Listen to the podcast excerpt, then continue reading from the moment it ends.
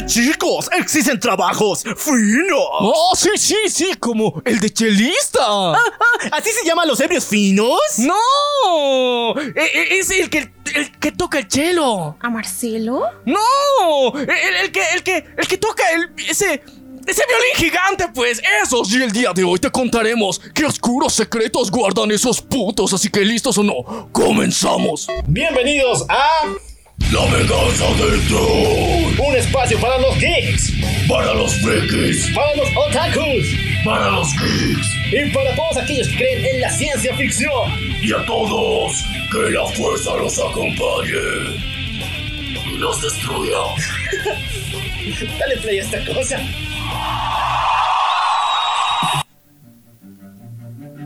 ¡Escucha! ¡Mortal! Prepárate, la puta que te reparió. ¡Marrano!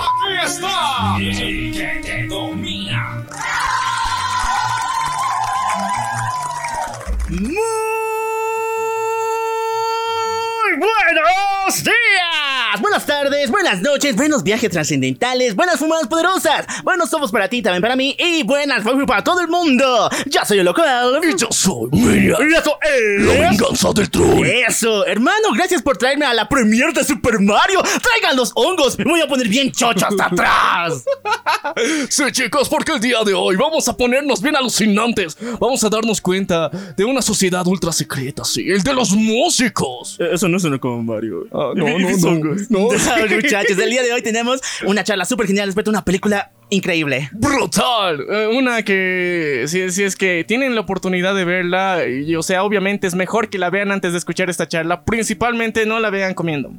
Sí. Sí, no, no la vean comiendo. Definitivamente no la vean comiendo, es algo que no se los recomendamos. Y así continuamos con este mes del horror de la cuaresma. Sí, muchachos, saben que la Semana Santa la celebramos de la peor manera posible, las puertas del infierno. Y para eso tenemos a una invitada muy especial. Así que chicos, con ustedes aquí les presentamos a nada más y nada menos que Patito. No, mentira. no, eh, Grace. Grace. eh, sí, Con ustedes está aquí presente Grace, que nos va a acompañar en esta macabra historia. Chicos, chicos, chicos. Ok. Grace. Pero que se presente Grace, viejo. ok, preséntate ante nuestro querido público. Bueno. Ay. Hola. Hola, mi nombre es Grace. No, Sí, hola chicos. Aquí con Grace vamos a hacer un análisis a profundidad de una de las películas más perturbamadres en el sentido de que cada vez que escuches el chelo te vas a sentir un poquito con, con ganas de llamar a la policía, queriendo pedir auxilio por la persona que está interpretando el chelo en ese momento. Porque hay una sociedad secreta, fina, donde los chelistas son la creme de la creme de los violinistas.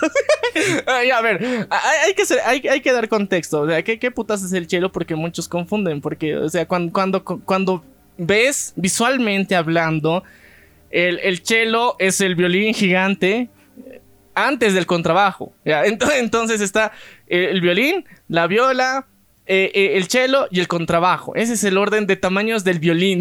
La digivolución del violín. la distribución natural del violín. Entonces, para, para personas finas, con gustos refinados, eh, consideran que de alguna forma la música clásica es una de las que más aporta ah, en el sentido de los sentidos, la experiencia musical, la, experiencia auditiva. Entonces, por ende, los músicos que interpretan este tipo de piezas, eh, pues son la creme de la creme. Eh, a nivel internacional, sobre todo en Europa, son muy reconocidos, ampliamente galardonados. Y si bien probablemente si es de Latinoamérica, eh, depende, ¿no? O sea, de No, pero también has visto los chelos en las bandas. O sea, ya se ha vuelto un poquito más popular. Claro. Por ejemplo, ya están en. apocalíptico. en- también están en Los Ángeles, Azules, por si acaso, igual Ah, tienen ah, una sí, mini sí, sí, sí, eh, oferta de chelos.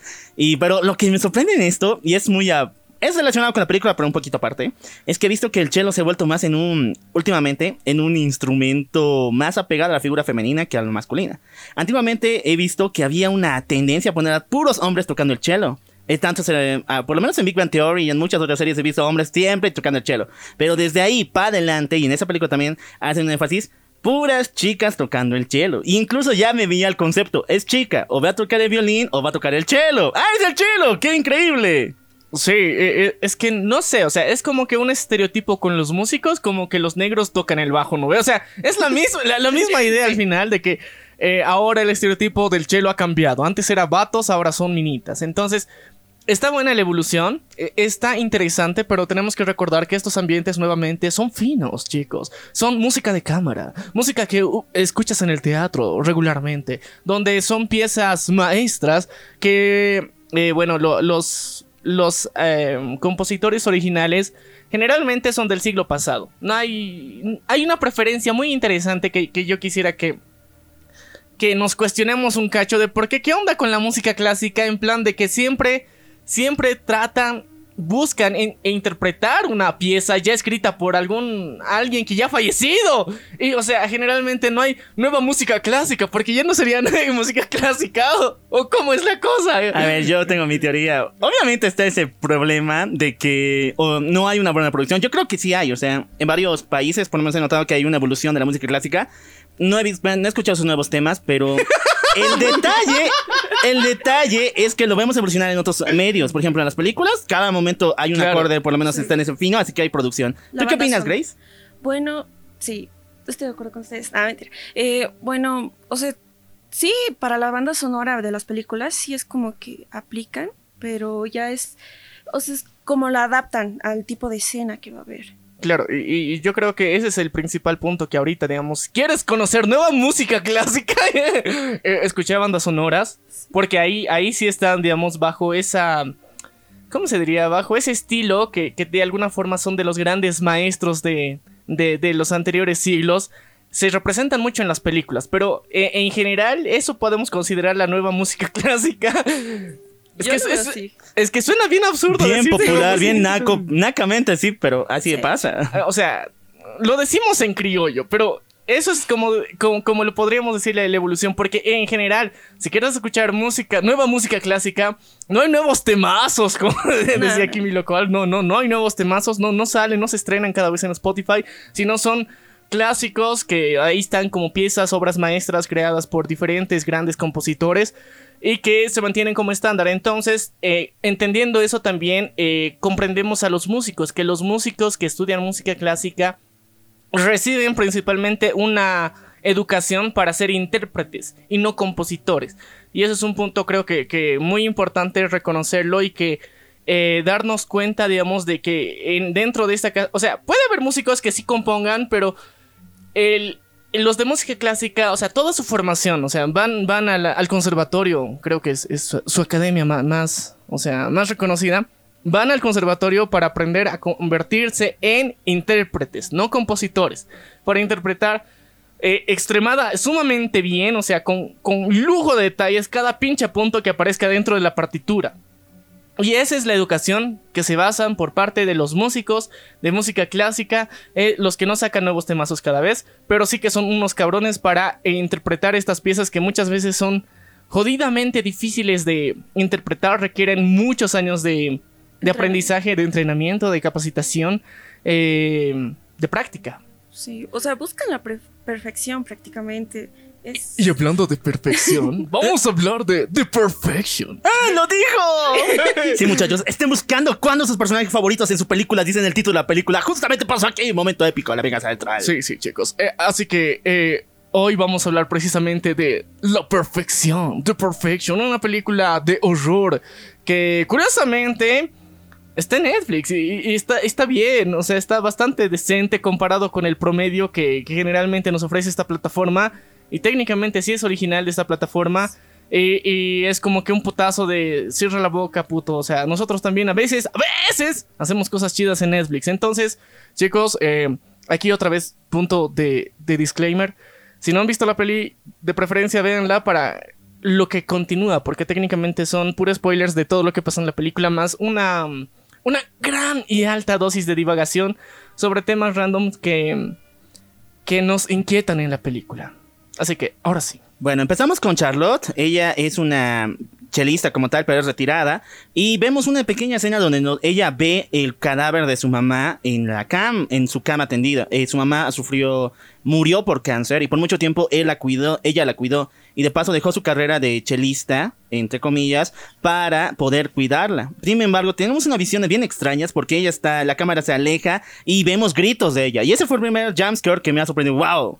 O sea, sí es de terror. No, no, no, pero es que, es, que ese, ese jumpscare que aparece ahí, según yo, no es como que en plan de, o sea, hacerte asustar, sino es de...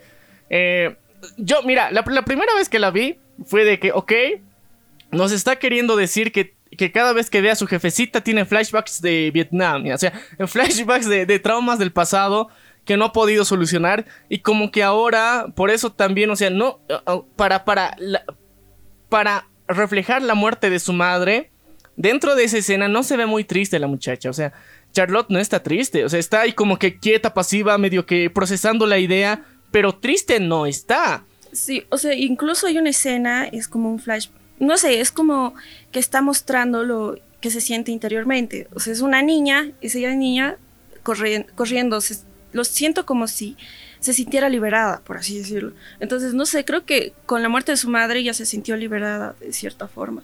Sí, y, ese es un punto bien interesante porque, o sea, estás de... Que, que jodido que, que, una, que una persona con la muerte de sus padres se sienta liberado. O sea, qué, qué feo, qué de la mierda debe ser. Porque lo, lo primero que se te viene en la mente es de que qué mierda de padres han debido ser, ¿no? O sea, para, para que estés en un punto donde parcialmente te sientas con un sentido de libertad. Y muchos pueden decir de que, ok, o sea, también eh, que tener un familiar enfermo de alguna forma con el tiempo se convierte en una carga que de alguna forma no puedes delegar a alguien más porque puede ser que tú seas el único pariente más directo y que sí se siente como una liberación, eso no significa que no te duela.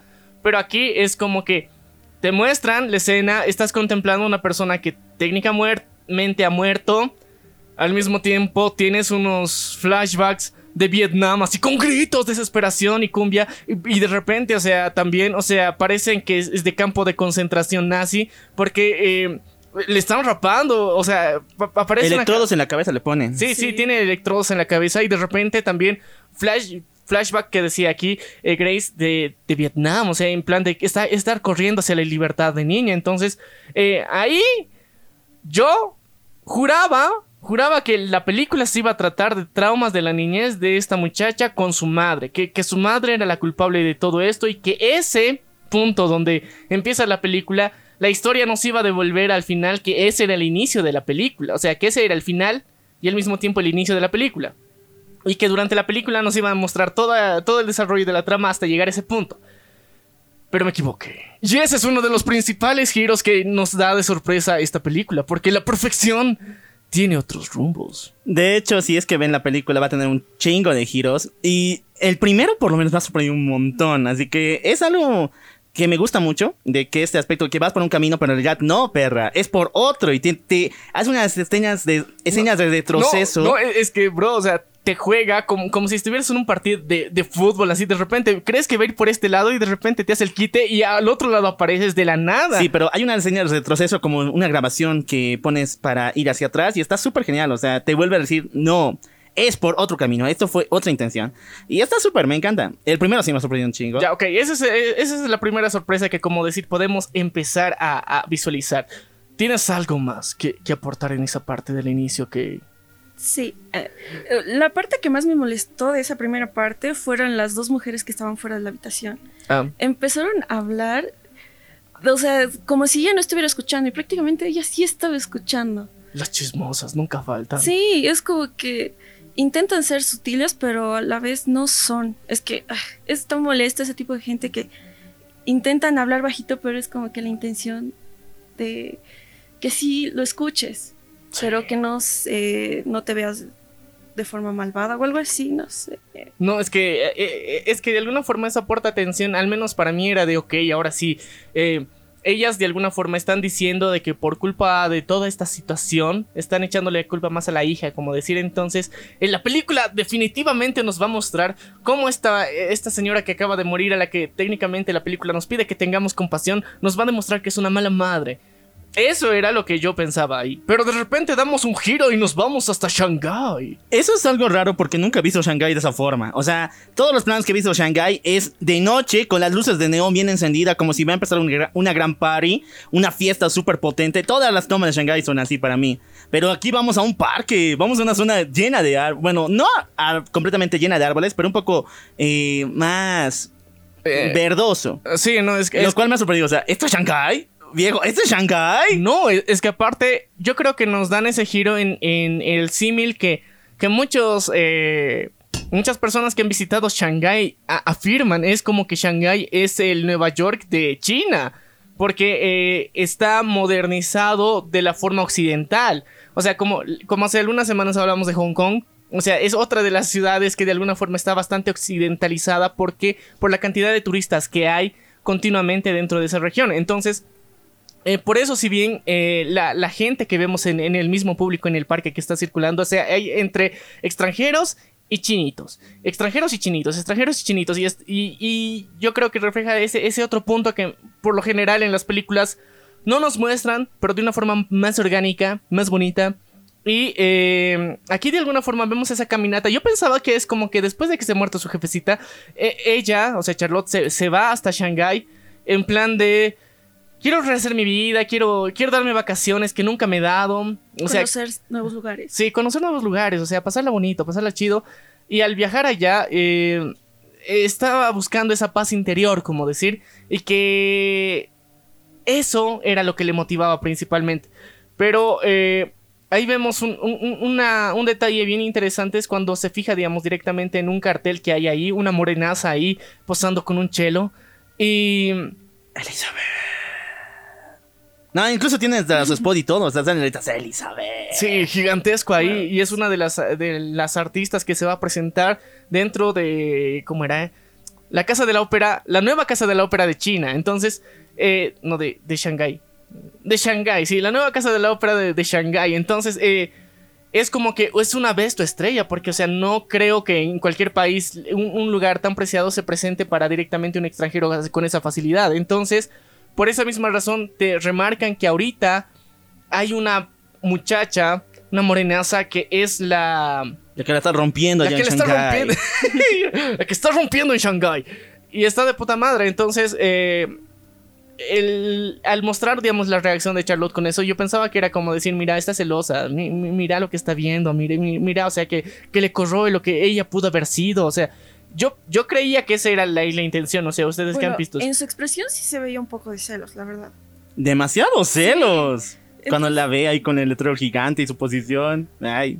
No, y, y es bien raro, pues, o sea, cómo el, el contexto pasa y, y yo en ese momento ya di otro giro y era de, ok, está pensando en retomar su carrera y ya, ya se puso la meta, chingarse a, a su nueva némesis que no conoce en persona, pero ahorita ya le desea todo el mal del mundo y eh, ya avanzamos y, y llegamos a, una... ¿Cómo era? A la presentación de unos nuevos artistas que vienen de, bueno, de Shanghái. Ahí conocemos a dos personajes que son Paloma y Antón. Y yo te juraba, así por la virgen, viejo, Antón es gay. Antón es gay. O sea, la primera impresión que tengo, este güey sí es gay. Porque toda la forma en que hablaba. Y lo vi en, doblar, en el eh, doblado al español latino. Y sí, o sea, le da el 100% a la interpretación. No, es que, O sea, es que, este bro, eh, es gay. no, eh, es fino, ya, es distinto. Pero sabe, viejo, a ver, ponte. Nice, eh. Si no, tú no conoces nada de la película, ¿lo ves? ¿Te, te late o no? Mm, O sea, es que yo, a ver, ¿Grace? yo la verdad es que no. Nah. O sea, yo pensaba que Paloma y Anton eran pareja. Desde el principio. Mm, wow. Yo pensé eso, la verdad. Entonces, no sé. Y bueno, muchachos, así Antón y Paloma están presentando con nuevos muchachos. Conocemos a una niña llamada. No, no, no, es que a ver, ponemos el contexto de esta parte. Es un concurso de los mejores, eh, los finalistas de un concurso de chelo que han tenido en China.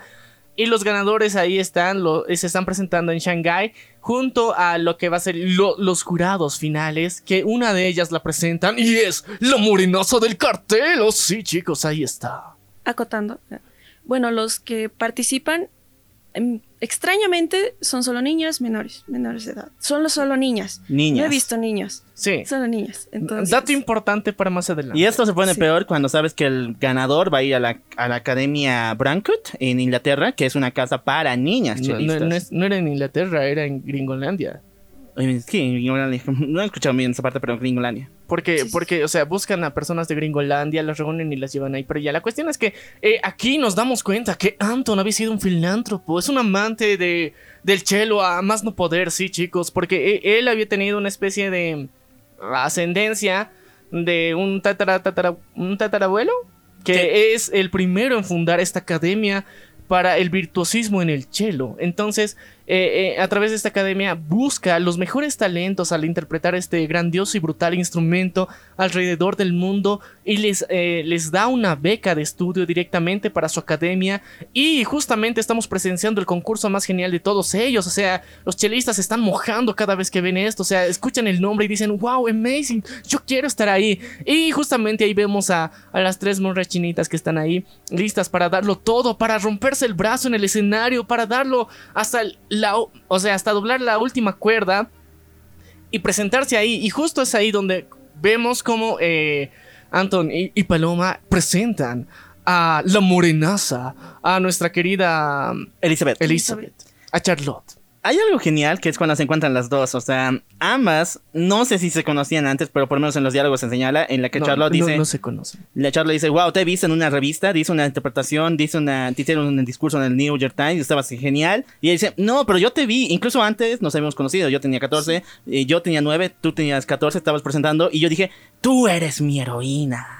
Y ahí los ojitos se están chequeando, o sea, aquí, desde, te digo, desde el primer encuentro hay una química potente. Sí, hay una química potente. Ahí está eh, eh, el, héroe y el aprendiz. Pero el aprendiz que ha superado a su héroe. Es de verdad un giro bien curioso, digamos, en, en cómo, digamos, el mundo gira a un punto en donde el, o sea, el héroe ha sido superado por su admirador. Y eh, a, mí, a mí se me hace un poco raro en plan de lo que le responde Charlotte. De que yo escucho todos tus álbumes, o sea, yo, yo, yo conozco toda tu música, eres, eh, eh, o sea, eres genial, o sea, eh, yo creo que era como que para sobrellevar la situación.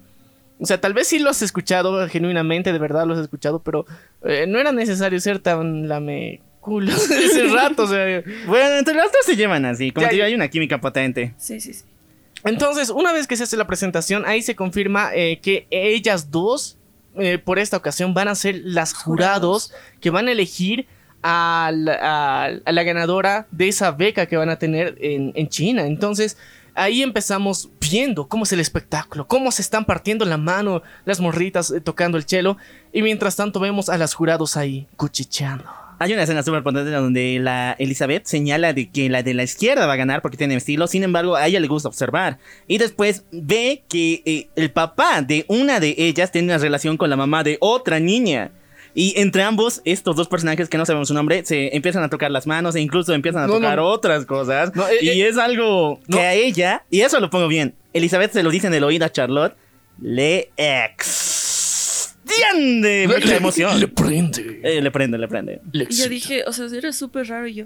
"Ew, ¿qué? Ah, no, no, es, es que, chicos, tenemos que reconocer ese rato algo importante. Elizabeth es bucherista. Le gusta ver. Eh, sí. Sí, o sea, Sí, sí, sí, sí. Se, se- nota que le gusta ver, pero eh, yo, yo creo que en, es, es bien raro pues que en un momento así de, de tensión donde supuestamente tus, tus bendis están participando en un concurso, lo primero que se te ocurra como padre de familia es de ligarte, ligar a- con alguien, ¿no? Entonces estás de que el amor no conoce fronteras, la infidelidad no conoce razas. Y en China también lo hacen ya. Eh, Yo quiero encontrar algo, porque ya sé que hay feeling aquí, pero es la primera vez que se encuentran esas dos, pero no es el momento. Yo, en mi visión completamente retrógrada, de que te acerques a una chica que te gusta y que le digas, eso, ver, me excita, o sea, eso me agrada mucho, me gusta. Eh, decirlo en el oído de paso, güey, no. eh, eh, Creo es que... ahí empezó su atracción sexual. Cuando Sí. esta chica mostró su morbosidad. Sí, no, es, es que, es, es que es bien interesante, al menos para mí, ver cómo oh, presentan, digamos, este flirteo, este coqueteo que, que tienen eh, estas muchachas, porque estas de. Primero es como que admiración. Rara, sospechosa, ya. Después, cuando son jurados, empiezan a, te- a tener una interacción de alguna forma de una complicidad una, una amistad, como decir, que, que sin tener, llevar mucho tiempo, o sea, se nota que se pueden llevar bastante bien. Y de la nada dice, me excita. Eh, eh, eh, estás de... Esa confianza. Chido, o sea, chido el nivel de confianza, ¿no? Pero medio que no lo dijo en plan de, o sea, yo creo que hay formas de decir me excita en plan de sonar simplemente amistoso, ¿no? Y en plan de Es provocación. Elizabeth es directa, o sea. Sí, no, va, va a su orejita y le dice, me excita. Además, la película dura una hora y media, viejo. Tenemos que apurarnos. Sí, chicos, porque ya, ok. Le Eh, dice estas sabias palabras. eh, todo, eh, todo el ambiente cambia. Hay una, no- hay una escena muy importante donde, bueno, después de esas palabras, Charlotte le ve un tatuaje de una nota musical ta- en, tatuada en la espalda de Elizabeth. Sí, y, y nosotros no, no sabemos todavía el por qué, pero es importante, chicos. Recuerden esa parte porque eh, nos dan referencia más adelante. La cuestión es que termina el concurso, la- las personas ya están haciendo su, su brindis regular. De, de, ok, ya ganó alguien, fiesta, fiesta, ok. Entonces, eh, ahí vemos como la fiebre de qué era, Ju- Junín. Wuhan. No, no, no es Wuhan, es Junín, Juanín. O Hunan, Hunan, ¿no? Hunan. Hunan, Hunan, Hunan. sí, sí. La, la fiebre de Hunan parece que ha llegado. Sí, referencias a cierta cosa que pasó hace, hace algunos años ya. Donde Eh, un hombre, bueno, creo que es el mismo hombre de la- del amante. sí, él es el amante. Él vomita algo amarillo extraño. Sí, y, y es todo sospechoso, todos están alertados y todos de alguna forma tienen gran desconfianza porque al parecer, digamos, la, la influencia en Asia desde hace mucho tiempo, antes del 2020, seguía siendo un problema, un problema que no se había podido controlar por completo. Entonces, eh, había brotes... eh, Más No- violentos, no, mucho ah, más grandes. No, había brotes eh, aislados eh, continuamente por esa zona. Y hasta ahorita sigue habiendo, por ejemplo, digamos en África, ahorita está el ébola también. Entonces, o sea, Ah, son virus que existen todavía y de alguna forma nos hacen referencia a eso. Ese carnal vomita, todos se asquean y entonces deciden, ¿qué tal si vamos de fiesta? ¿Qué tal si armamos la pachanga? Pero, No, antes de eso menciona Elizabeth que había ido ella. Ah, o sí. sea, al lugar, mencionó que había ido al lugar y que tenía miedo de estar contagiada, pero... Ah, sí, había ido a Hunan porque una de las seleccionadas de las candidatas para, para hacer esa final que, que han hecho ahí era de Hunan. Entonces ella había ido ahí para, para hacer la, la, la- ¿cómo se diría? La clasificadora. La, Sí, la jurado. Seleccionadora. La jurado. Entonces, una vez que, que pasa esto, se van de fiesta.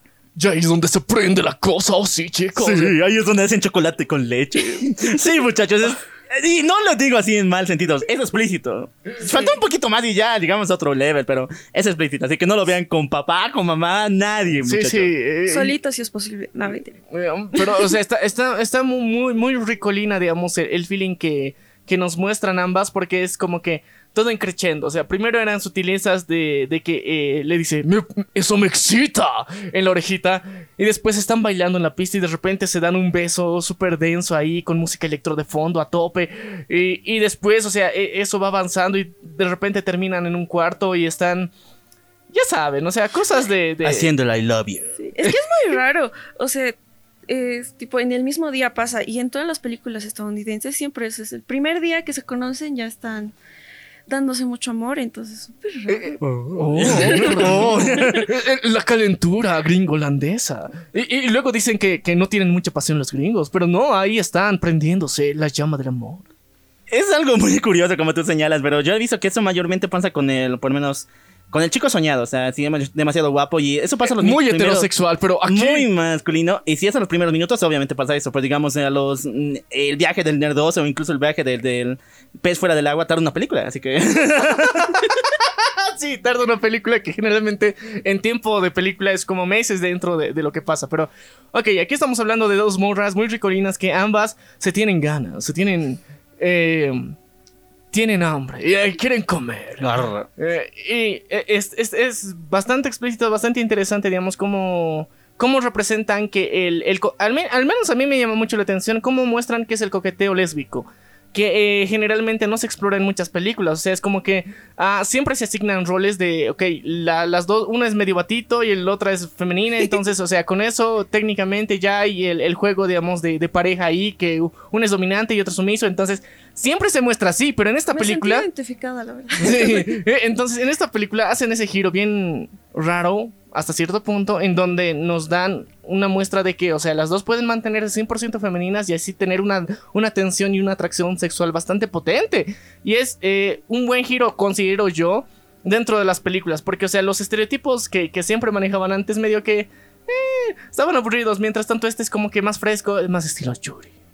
Sí, de hecho hay otra película más. O sea, no sé si esta es una saga de películas de terror y con un... Lésbicas. lésbicas, porque hay otra película igual de una muchacha que pierde a su mejor amiga que estaba enamorada y que empieza a matar a sus novios. E igual es a Netflix. No sé si es una saga o por el estilo, pero me agrada ese estilo. Es, me, es ya genial. Ahora, sigamos todavía porque ambas deciden ir a... Pasar la noche juntas. Bueno, después de pasar la noche, ya quieren viajar juntas, así que la- ambas suben a un No, no, autobús. Y eso No, no. tenemos- y es, es que primero, eh, ahorita las primeras vacaciones de Charlotte son las que van a pasar ahí. Ahora Sí. sí. No, o sea, despiertan y la chica amanece con jaqueca y ahí es donde el eh, Charlotte, perdón, eh, Elizabeth es la que amanece con jaqueca por haber tomado y demás. Charlotte es que les da una, le da unas pastillas. Ah, eso sí, es muy ibuprofeno. importante. Eso es importante. Les, le da ibuprofeno, supuestamente, que se van a enterar más adelante. Sí, pero es que Y como- también pasan por un mercadito donde un cuate está, bueno, un carnicerito está tocando por allí, cortando cardicitas. Sí, no, pero antes, ¿qué, ¿qué putas están haciendo? O sea, ¿por qué, ¿por qué está pasando esto? Porque el día anterior, o sea, en la fiesta, en el brindis, antes de que vomite ese carnal, eh, ahí nos dicen que eh, ahora Elizabeth está de vacaciones. Es- son las primeras vacaciones que ha tenido en toda su vida desde que ha empezado a practicar el chelo. Entonces, ella está dispuesta a recorrer todo el, el oriente, de, no, el este, el oriente de Asia a pie, o sea, como, eh, como mochilera. Va a aventurarse en estas sierras asiáticas ya que eh, ella considera que eso es lo que tendría que ser en estas dos semanas de vacaciones para disfrutar el día a día. Entonces, al día siguiente, ya cuando se despiertan después de tijeritear toda la noche, eh, ahí vemos cómo de alguna forma ella quiere sí o sí que sus vacaciones empiecen, disfrutarlas al máximo, hacer lo que nunca ha podido hacer. Y pese a que siente una resaca mortal, dice, a huevo, o sea, tengo que ir, o sea, nos podemos quedar aquí el, día, le dice, le, dice Charlotte, y ella no insiste en que tienen que ir. Entonces, como la- muchacha insiste y la otra técnicamente está bien, entonces de, ok, vamos a ir. Y ahí descubrimos que también Elizabeth había tenido un bastante fluido chino podía hablar bien porque hacen mención de que en la compra de boletos dicen, ah, yo nunca hubiera, yo hubiera tardado una hora en pedir esos boletos y tú lo hiciste en menos de un minuto, sí, es que no conoces el lenguaje, no, es la primera vez que, que vengo a estas tierras y era de, ah, ya, tiene mucho sentido. Entonces se van a, a, comprar los boletos y tienen que hacer hora hasta que llegue el bus, entonces en ese transcurso, eh, bueno, Charlotte le invita a que tienen que comer algo. eh, intentan comer algo y con la resaca que tiene no puede comer nada. es- Acotando eso, perdón. Eh, pero no sé por qué, pero hasta en TikToks, en videos y demás, la música asiática o la china más que todo no es tan apetecible. la o sea, en- música. en, la, en la película, la, la comida, perdón. La comida. sí. La comida, la comida. Eh, no era, o sea, no se veía apetecible, no sé cómo podían, es que parecía eh, pegamento, no sé. Ah, sí, una especie de carne colada una sobre la otra. Eh, Eh, es muy glutinoso. es que también ese énfasis se hace en la. Bueno, a lo que yo he visto en la, co- la comida callejera china, o sea. Y tengo, incluso con la japonesa, o sea, no dan ganas de comer cuando es callejero y sale en TikTok. Pero digamos, con los efectos HD para un video de YouTube así profesional, sí dan ganas, porque está brutal. Pero No, eh, en eh, calle, No, no, no. Es, viejo, no. es, es que esa es, yo creo que la diferencia generalmente, digamos, que vemos, o sea, hablando estereotípicamente hablando, o sea, y, y, eh, basándonos en nuestras fuentes de, de TikTok, ya, que obviamente no sé si son las más confiables, o pero. documentales, en los documentales. Sí, sí, sí. O sea, eh, en, en Asia, no solamente en China ni en, ni en Japón, digamos, también en otras partes de Asia, siempre muestran que la comida callejera, callejera, o sea, la 100% callejera, la que venden en, en carritos en la calle, en un callejón olvidado por Dios, por ahí. No se ve visualmente apetecible para nosotros occidentales, se ve de la mierda, o sea, es- es ultra sí, sí, glutinoso demasiado. porque es, eh, generalmente siempre tiene mucho arroz, medio, medio, medio que algo, algo baboso ahí tiene, encima que estás de, oh, que la que asco, eh, no quiero comer eso. Pero en términos de, de rico, dicen que es rico, pero... Luisito, viejo. Sí, Luisito lo dice. Luisito lo confirma. Luisito God. Luisito God lo confirma. Pero eh, visualmente está de la mierda. Y lo que regularmente vemos, digamos, en, en otras películas, generalmente son en restaurantes, en, en, no sé, que son más, o bien muy lujosos, o que son en interiores. Y generalmente la comida en esos interiores cuesta más por el mismo espacio que te ofrecen. Entonces ahí ya la comida se ve un poquito más visualmente apetecible, o sea, rica. Pero la que se cocina en la calle, no. Entonces, generalmente siempre te hacen esa diferencia, al, menos en Asia, en que la- los que logran abrir un restaurante donde puedes pasar y donde estar bajo un techo decente, digamos, ahí, son personas que han estudiado gastronomía. Pero mientras tanto, los que venden en la calle o en callejones olvidados por Dios son personas eh, con de, de- de alguna forma un contexto, una condición social en la que no han tenido una educación para convertirse, digamos, en chefs. Entonces les vale pito la presentación de la comida con tal de que esté rico y vendan. Entonces les vale. Y Eh. por eso generalmente está de la mierda. Por lo menos eso pasa en Asia, porque bueno, Sí. hablamos de en, en nuestro, con- nuestro contexto latinoamericano. La, bueno, hay TikToks de comida latinoamericana y callejera en la calle y Dios, te hace agua a la boca, por lo menos me pasa a mí. O sea, son hamburguesas, salchipapas de diferentes escalas y dan Sí, ganas de ir, viejo. Sí, pero es, es que esa es la diferencia. Yo creo que esa, esa consigna, esa insignia que te dan en Asia de que eres chef, es como, puta, bro, o sea, tienes la vida arreglada, o sea, vas a, vas a poder o bien trabajar o abrir tu propio restaurante porque eres un chingón y te has esforzado por aprender cómo se prepara correctamente la comida. Pero mientras tanto, a una persona que hace comida callejera, por lo general, no se le da el mismo valor porque consideran que no tiene el mismo sazón o visualmente, específicamente hablando, visualmente no se ve apetecible, se ve de la mierda, pero también eh, eh, si, si es que han, si es que han visto esos documentales de música, eh, ah, co- música, ¡Comida! ¿Qué pasa? Bien, ¿qué les pasa, viejos? Están comiendo comida con música. Ya, de comida, de comida callejera por el mundo que, que estaba igual en la plataforma roja. eh, de Netflix, ya. De Netflix. Ya, entonces ahí muestran que eh, en Asia, digamos, también ha- hay chefs eh, eh, que honoris causa, que, que se han ganado el respeto del público, que tienen restaurantes con tres estrellas Michelin, pero que son 100% callejeros. Que nunca el, el propietario, el chef ahí ha trabajado de verdad, o sea, ha tenido una formación académica y que cocina rico. Pero no se ve, no se ve apetecible, insisto ya. En resumen, restaurante God, calle ZZZ. O sea, calle ZZZ visualmente, pero si eres ciego, puta, la pasa se bomba. ya. ¡Sí, muchachos! Bueno, volvamos a la película. Ya. Ahora sí, el autobús. Llegan al autobús. Sí, sí, suben sí. al autobús. Sí, suben al autobús. De alguna forma, eh, como, como bien di- dijo eh, Elizabeth en su momento, van a ir por tierra, van a ir de mochileras, van a ir pueblo por pueblo preguntando dónde alojarse, qué pueden hacer. La idea es la aventura, la exploración. Y aquí pasa algo. Nuestra querida Elizabeth está sintiendo mucho malestar, tanto Mucho así amor. Ah, no, me- que no. vomita algo amarillo, similar a lo que vomitó ese señor con la influencia de Ju- Juan. Juan. Juan. Entonces tiene mucho miedo porque igual tiene un dolor de cabeza rotundo que no le permite moverse y está tambaleándose todo momento en el autobús y Charlotte le está cuidando a todo momento y está muy preocupada por su salud. A mí lo que me sorprendió es cuando le dio la botella de agua. O sea, se lo. No sé si era parte de la. De su malestar o algo, pero tomó en exceso agua. Sí, no, y, y es que era como que eh, tenía exceso de temperatura, como decir, interna. No porque esté hot en plan sensual, sino se estaba hot en plan de me voy a morir ya con temperatura. A ver, la botella de agua también es importante porque, bueno, un personaje chido es un chinito, y lo puedo decir tal como es, es un chinito que sabe hablar su mismo idioma y dice, eh, está mal, ah, ya, entonces pasen agua, él es el que se ayuda en este Sí, sí, pero, pero la primera botella de agua, o sea, cuando se suben, eh, ella le ofrece, ¿quieres agua? Sí, agarra y la botella se lo acaba en un rato, una botella de medio litro por lo menos, se lo acaba así en un 2x3 y era de, dame una más. Sí, y toma esa segunda y estás de, Pero en ese momento ya lo tomó con ibuprofeno. eh, hago comillas. ¿eh? En ibu- con ibuprofeno, o sea, y lo que me pareció raro es que tomara más de una pastilla. Tomó varias. Sí. Sí, no, es que chicos, recuerden, son gringos. Entonces, a ver, ¿por qué crees que hay adicción de los opioides en Gringolandia? O sea, ¿por qué Sí. crees que se- eh, las personas en Gringolandia han llegado a un punto en que son ultra mega dependientes de los fármacos, en plan de que no tienen medidas, no respetan la indicación médica que hay. O sea, dicen, esta mierda me alivia, entonces agarran y toman las necesarias según ellos, a, a ojo de buen cubero, bien- buen gringo, ya, eh, y se las tragan así enteras. ¿Por qué creen también hay automoriciones no planificadas en varios artistas? Pero Ah, eso sí. es culpa de los opioides. Entonces es una mala cultura que tienen los gringos con respecto al uso de medicamentos.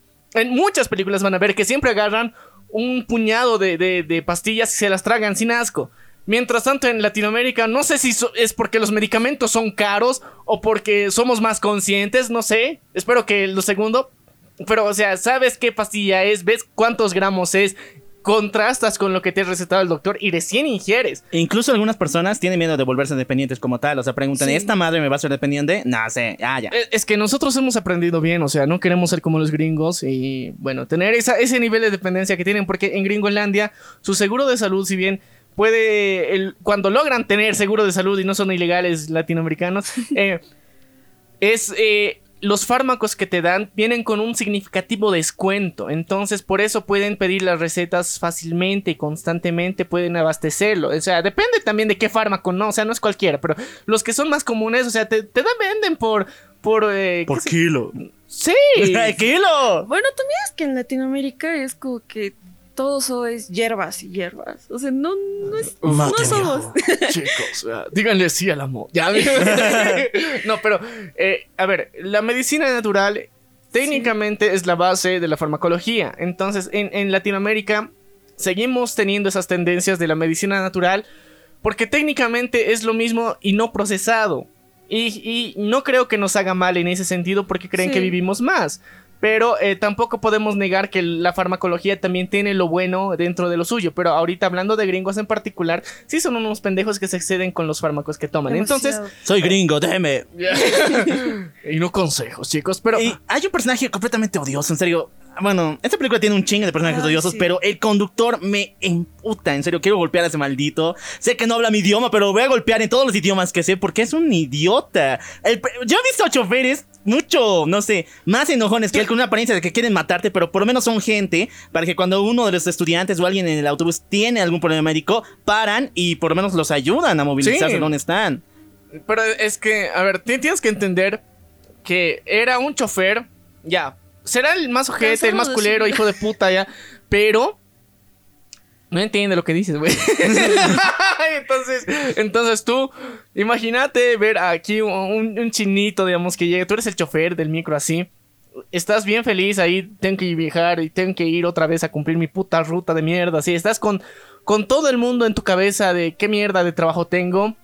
De repente suben extranjeros y tú de, o sea, normal, todo lo que pasa y de repente empiezas, escuchas bulla atrás en el fondo del pasillo y eh, hay un- una rubia loca y una morenaza ahí que están gritando y que no, no entiendes lo que te dicen, eh, pero cada vez dicen, se ponen más tensas y están paradas en una carretera, tendrían que estar sentadas, tal vez se lastiman y te van a culpar a vos, puto, o sea, porque, porque no te gusta tu trabajo y encima que unos gringos te vengan a- a- a gritar, o sea, arruina más tu día, ¿no?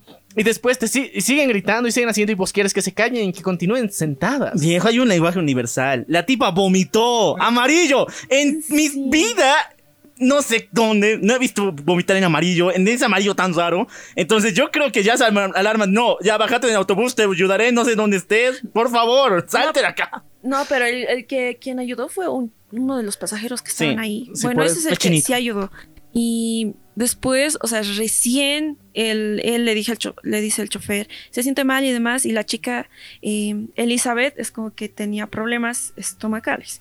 Entonces, Sí, estás de, oh sí, tengo que... Ah, no, no, no. Eh, no, no, Ya, no. vamos a decirlo como tal. La tipa Se está cagando. se está cagando. Y, y por eso es la razón que dijimos no coman mientras vean esa película. Jamás lo hagan, No, por no, no. favor. No, no, no lo hagan, pero ya. La cuestión es que eh, directamente eh, El chofer, ¿de logran, hacer que el chofer entienda, se detenga y que por lo menos le den una pausita. Y bueno, ahí otros pasajeros son gente, les pasan eh, Agüita. agüita, Agüita. papel higiénico también para que, para que se limpien y todo eso. Y eh, al final los está de la mierda porque técnicamente no, no logró salir a tiempo. Perdió la batalla contra el mojón. Ah, Hay pero- algo horrible, en serio. Y esto es la parte que me hizo volver a decir esta película de terror, porque la tipa vomita amarillo otra vez, pero en la ventana. Y aquí es donde la, la Charlotte dice, ¿esos son gusanos? ¿Estás vomitando gusanos? Y Oh, yo sí, pensé, no, no debe ser, o sea, esta película no es tanto así. Y veo ahí están los pinches gusanos y es horrible, es una escena de ah, no, miedo fue fuerte. asqueroso. Y yo sí estaba comiendo la primera vez que lo vi. Sí, no, y- eso de, o sea, el vómito era como que los, las larvas en sí después se vuelven gusanos que están ahí y, em- y te empieza a paniquear más porque estás de, qué puto asco, luego vuelven a entrar y estás de, ok, van a continuar con su viaje. Sí, esta, esta muchacha parece que esta, esta película se va a tratar de, de cómo, cómo los chinos... eh, les vale pito la influenza y ese tipo de enfermedades y cómo eh, estas turistas lo esparcen. Esa era mi idea hasta ese punto. No, yo también pensé, yo pensé que era algo con aliens, viejo, en serio. O sea, cuando llegó a ese punto dije, la marca de la nota musical debe ser una especie de culto donde el Antón está con los aliens, con los Illuminati y próximamente vamos a ver eso, más personas condenadas de ese estilo, un, un pueblo lleno de envenenados que estén llenos de gusanos dentro. Eso debe estar brutal, pero Ay. no. No. Sí. Bueno, aparte de que, o sea, la- yo voy a volver a la parte donde la chica todavía está afuera. Y ahí es donde el tipo, el chofer, fue totalmente desconsiderado porque la miró con asco, porque estaba, o sea, como ya dijo Brandon, estaba... Perdió la batalla contra el Sí, y estaba limpiando y la chica estaba caminó con su ropa interior ahí en sus pies. O sea, fue, fue muy triste para mí verla así. Sí, Y, fue y vuelvo, volvió a vomitar, subió al bus, vomitó los gusanos y empezó a agarrarse la cabeza así desesperadamente. Y la niña se asustó, había una niña adelante y justo a mí me dio pena la niña. No, Se eh, asustó eh, es que bastante. no a, a mí a mí me me paniqueó un cacho ese, ese punto de que te duele tanto la cabeza y te te o sea, sientes un dolor tan grande en la cabeza que te quieres abrir la cabeza para saber qué putas hay. Entonces, estás entrando en un nivel de pánico bien potente que yo creo que a nadie se lo desearía nadie. nunca. O sea, ¿no? y empieza a golpearse directamente contra una de las ventanas porque quiere sentir aire, quiere, quiere respirar, pero el dolor de la cabeza es más fuerte. Entonces, o sea, es, es, es muy, muy, muy, muy impactante esa escena. Y de repente el chofer ya, váyanse a la mierda, locas de mierda, abre la puerta y váyanse, váyanse, váyanse, váyanse. Tienes que decirlo en chino. Ay, no, no es chino, güey. Algo de mi auto. Algo de mi alto ya. Ahora sí, ambas están fuera del auto. Y aquí pasa otra escena brutal, porque la tipa dice que algo se está moviendo en su mano. Al comienzo no lo vemos, pero cuando ella por fin se. Bueno, ella está rascándose con fuerza y le muestra a Charlotte. Y sí, hay insectos o, o larvas bien asquerosas moviéndose por todo su brazo. Pero, pero no, o sea, no por su brazo, sino de, o sea, en la piel. Y de paso de salen, le abren el brazo y empiezan a salir unos gusanos negros de todas partes, como si fuera una colmena humana. Y, y ahí es el momento. Y vomita de paso. O sea, después de eso vomita y habían arañas. Y ahí yo le tengo fobia enorme a las arañas. Así que fue para mí totalmente eh, estresante. Y después de eso empezó, o sea, salía sangre, salía de todo. O sea, su cuerpo prácticamente estaba infectado de gusanos, se podría decir. Y aquí pasa algo que tengo muchas opiniones, pero ahí justamente Charlie dice, no, bueno, tú sabes qué hacer. Y saca un, Un hacha, cuchillo de carnicero. Cuchillo. Sí, un tipo machete, o sea. machete, sí, machete. Sí, algo. No, no, no sé de, de gastronomía, pero es un, tampoco. es, es un cuchillote de esos grandotes para romper huesos que eh, no sé cómo, mágicamente, de la Aparece. nada apareció y ella lo tenía en su mano. ¿Sabes qué hacer? Le dice Charlotte. Y Elizabeth dice, sí. Y hace lo que menos pensaba que iba a hacer, pero sí lo hace. O sea, esto no es Sao, pero lo hace, puta madre. Se corta la mano. Sí, solo la mano. Solo la se mano. Y ahí es donde volvemos a hacer- Ah, ahí es donde la película dice, ah, no, perra, pensabas que iba a ser un thriller psicológico con invasión extraterrestre. ¡No! Y hay unas escenas rever- de reversa que nos devuelven de vuelta a ese momento cuando están a punto de salir del... No, cuando están a punto de salir del bus. Y ahí yo me decía, ¿qué pedo ha pasado aquí? O sea, lo que vimos no era real. Y ahí es donde nos dicen lo más brutal. Charlotte es la que planeó todo esto.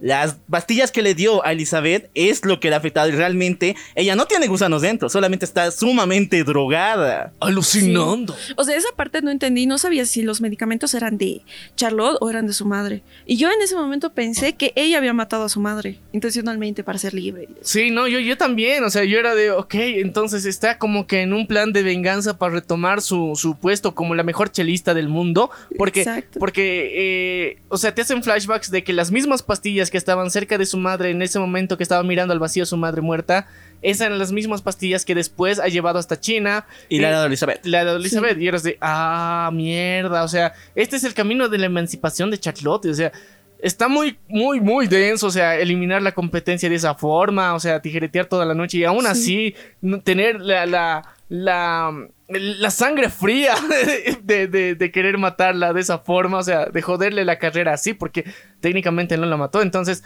muestran que la. Sí, exacto. Y después de eso, ahí muestra que en el momento que estaban comiendo en ese lugar, ahí había ese cuchillo. Eh, de ahí sustrajo Sí, el cuchillo. De ahí extrajo el cuchillo. E- Entonces, Ese super machetazo. Sí.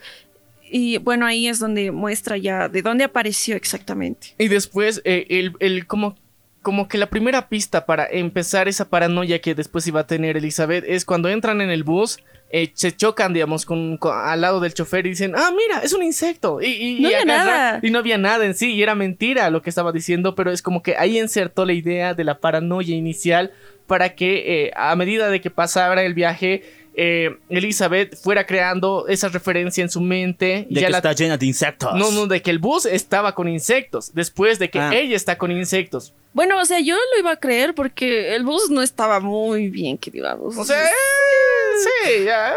Típico. Típico micrito tercermundista, ya. Sí. Entonces, ya, ok. Entran ahí, o sea, y todo el drama de, de que, o sea, lo que vimos nosotros, nuestro alucine también que nos compartieron en la pantalla de ver eh, gusanos en el vómito, no era cierto, güey. Pero qué drogas hacen eso, viejo. Ese es un mal viaje, pero de los peores. Eso es, o sea, eso era súper raro, raro, porque decía los síntomas eran náuseas, dolor de cabeza y había otro más. Eh, alucinaciones. raro. Alucinaciones. Entonces, imagínate, le dio uno en la mañana. En el bus tomó como cinco, cinco pastillas. De golpe, ya. O sea, y obviamente se iba a volver loca. Sí, no, y, y es que el- el- la recomendación fundamental de todo eso era de no consumirse con alcohol. Y entonces en la mañana, Ah, cuando, cierto. cuando se despiertan, le da un, un mini vodka más para acompañar e- esa- e- las pastillas para que supuestamente hagan efecto más rápido.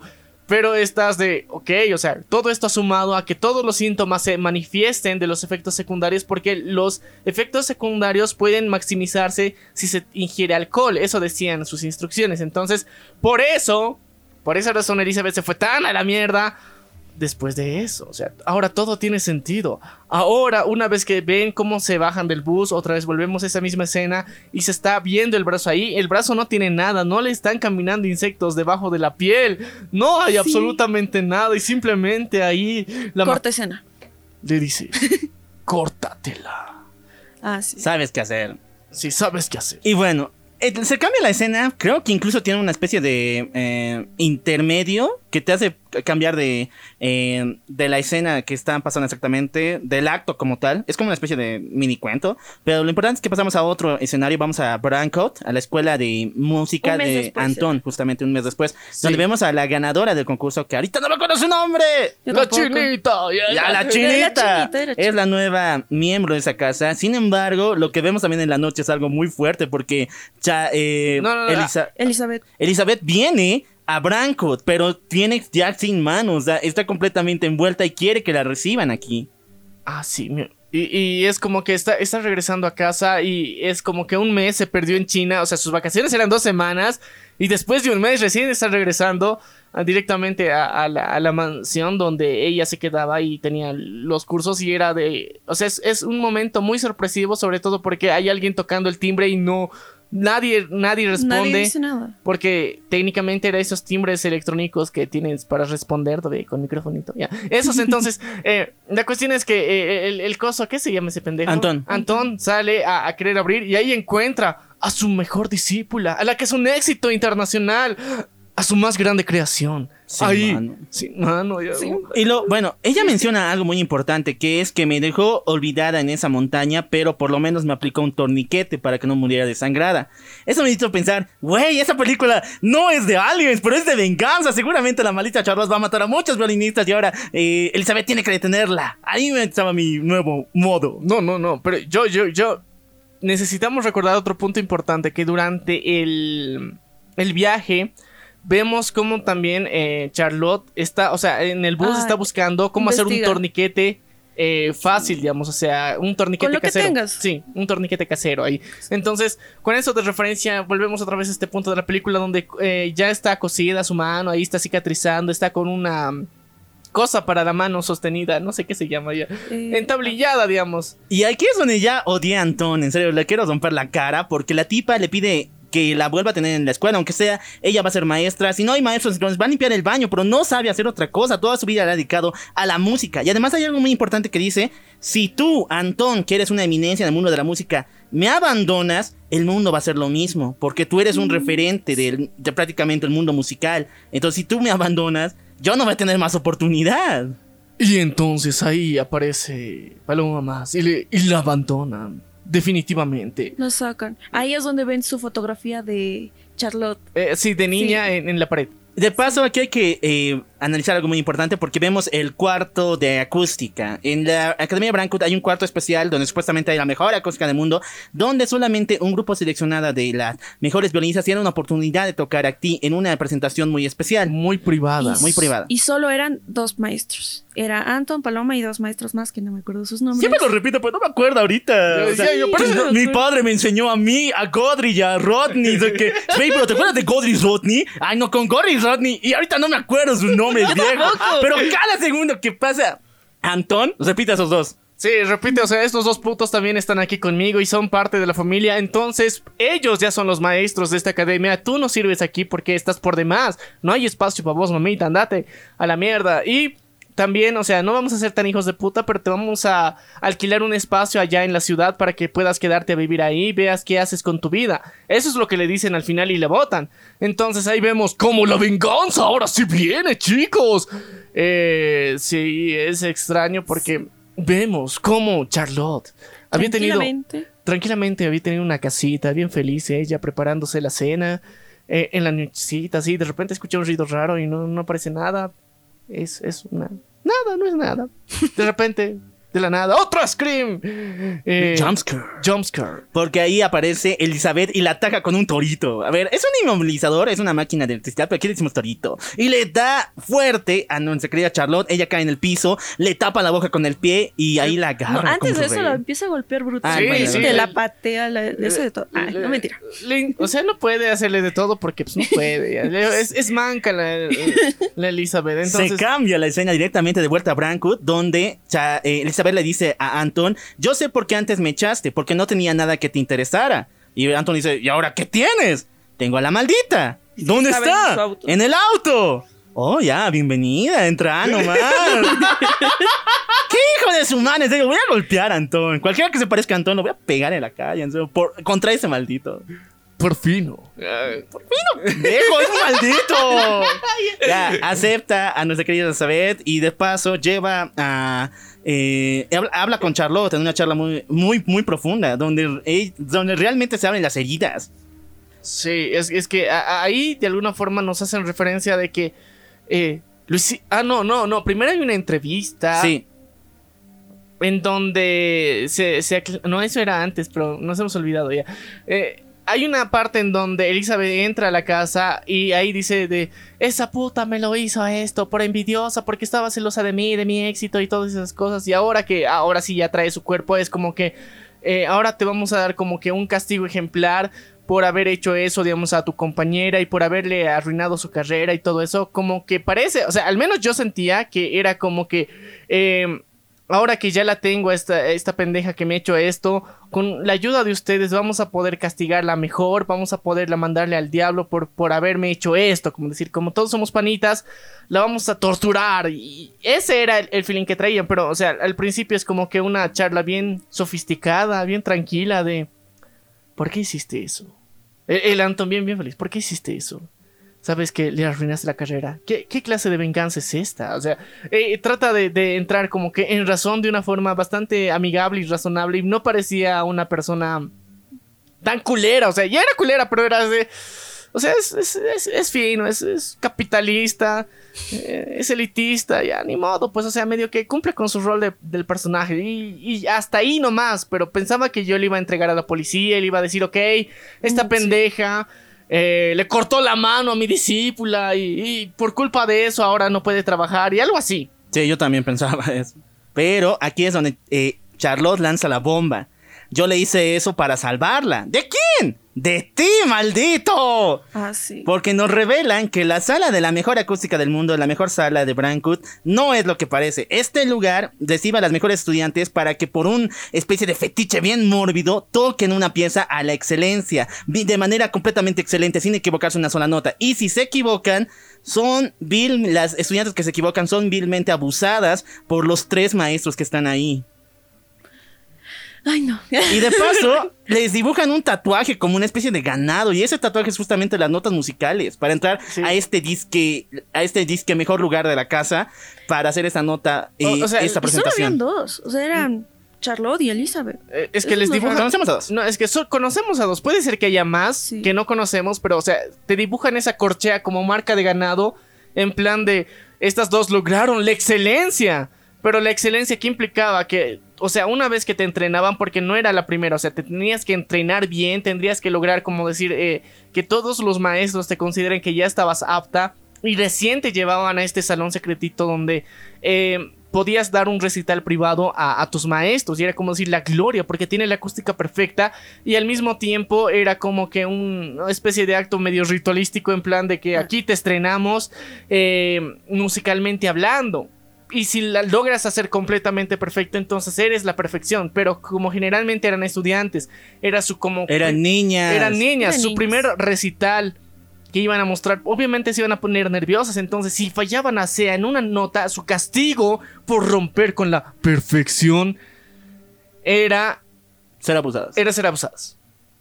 Y es, o sea, no lo decimos así en normalizado. O sea, ni siquiera la, la escena es potente porque el tipo sale desnudo y ahí dice, tú te vas a, a tener que adherir a las consecuencias, a- al castigo.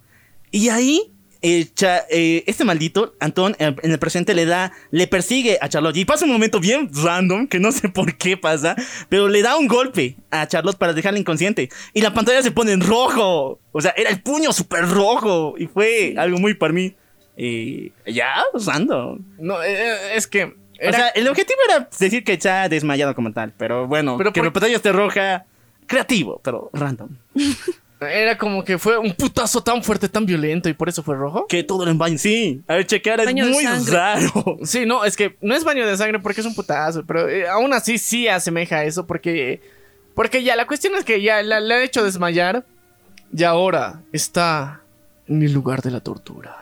Sí, es lo peor. Ella está atada en la silla, en esta, en la sala con la mejor acústica, en esta sala horrible. Está encadenada y está siendo obligada a presentarse nuevamente, a volver a jugar este juego macabro. Y pero ahora ya no es contra ella, sino dicen que si lo hace mal, van a abusar de la nueva integrante, que es la chinita justamente. La chinita importada recientemente de, de Shanghai que, que ahorita digamos recién está siendo nuevo estudiante ahí como castigo si si ahora digamos Charlotte se equivoca al tocar una nota no la van a abusar a ella, sino van a abusar a la chinita. Y eh, era como un castigo porque supuestamente te querías vengar, supuestamente querías liberar a Elizabeth, pero ahora tus consecuencias de tu castigo van a ser que esto se va a perpetuar y en tu cara.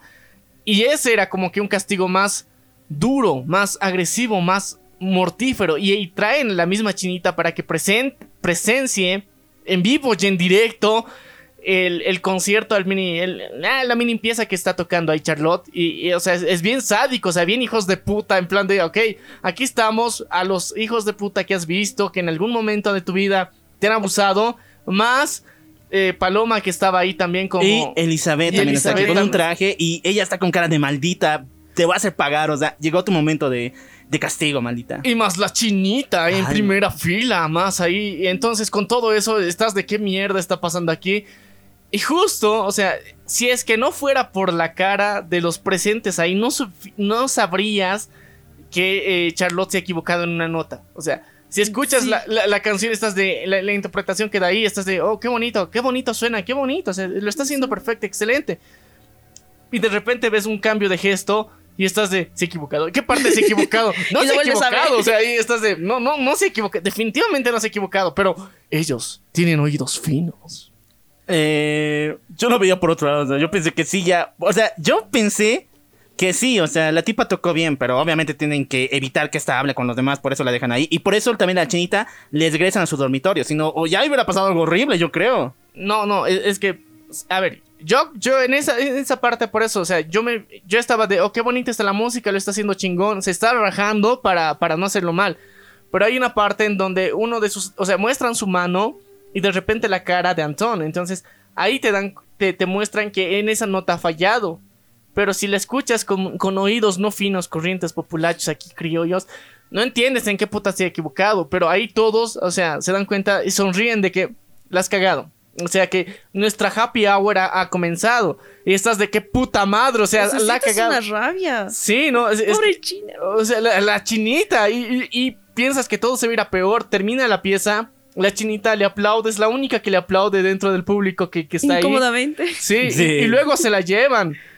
Y, y ahí repiten de que aún no está lista. O sea, la chinita para, para, para todo eso. Bueno, esa parte sí me la había perdido, pero también hay una frase horrible de Antón y lo convirtió en el peor personaje. O sea, hay villanos que son alabados por lo diabólico, que son como Darkseid, otros villanos que son realmente idiotas, pero los El- amamos el un poquito. bromas, el bromas. No, como Thanos. Y después están los villanos que detestas. Son, ocupan bien su papel como villano en la película, pero son desagradables. Son horribles. Y ese es Antón. Él señala lo siguiente. No soy un pervertido, solo me estoy divirtiendo. Este maldito tiene este juego mordaz. O sea, no sé si lo cumplirá al 100%, pero sí. O sea, es como si manipulara la mente de las niñas que vienen aquí, alcanzar la perfección. Y si no lo haces, yo me deshago de ti. O sea, yo me, yo me, te hago pagar la consecuencia. Sí, no, es que. A, a ver, Él, él vive eh, deleitándose en la presión, deleitándose en, las en la ansiedad y el sufrimiento de sus alumnas. Sí, no, y es que hacen flashbacks también y muestran cómo ha sido la, la como que infancia de, Charlotte cuando estaba entrenando ahí, la primera vez que se ha presentado ahí, y muestran cómo era la presión de que, se supone que ahorita ya eres la mejor de todo el grupo que teníamos aquí, digamos, de chelistas, tú te has convertido en la mejor. Entonces, por eso te has ganado el privilegio de entrar en esta sala con la acústica perfecta del mundo. De nuestro juego Eh, de- diabólico. De, cierta forma, o sea, su juego mental que hacían con las niñas era como que sí o sí eh, lograban que ellas se sintieran culpables, entonces que el castigo que ellos tres les hacían estaba bien, o sea, que era porque realmente habían fallado para hacerlas sentir culpables. Y lo Yo peor es que así. repitieron con Elizabeth y con eh, Paloma, como tal. ¿Paloma? Charlotte, Char- no, la otra. Char- Paloma.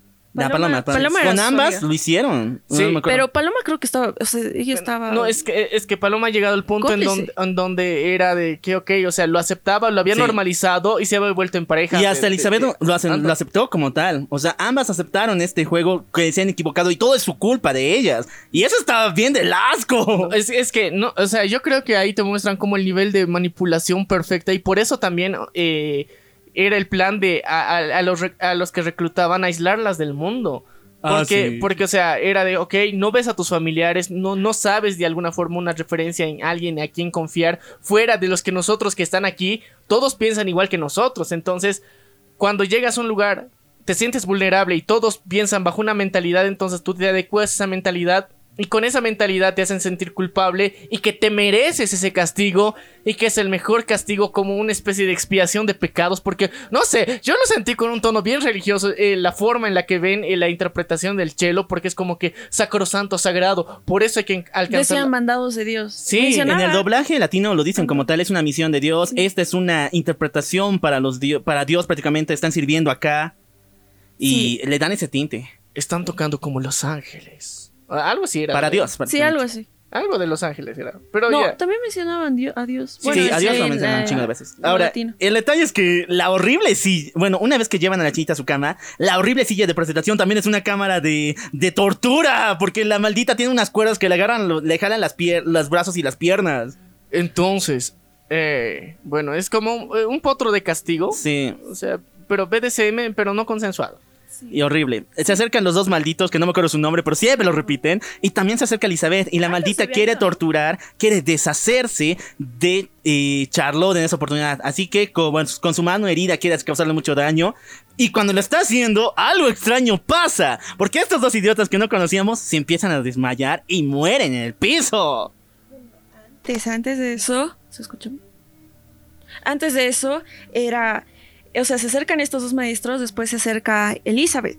Y antes de que estos dos le la tocaran y demás, Elizabeth dice, yo quiero ser la primera. Y ahí empieza, se podría decir que una escena desagradable también, que su mano, o sea, el- su El- brazo El, el muñón de su brazo. El cortado. lo usa como como un super mega dildo del castigo. Yo quería decirle palabras bonitas, pero ya. eso, eso pasa. Y- y- eh, igual vino a mi mente eso. Eh, y era, yo dije, no, o sea, yo, por favor, no lo hagas. Me, me, dio, me dio mucha pena, mucha rabia en ese momento.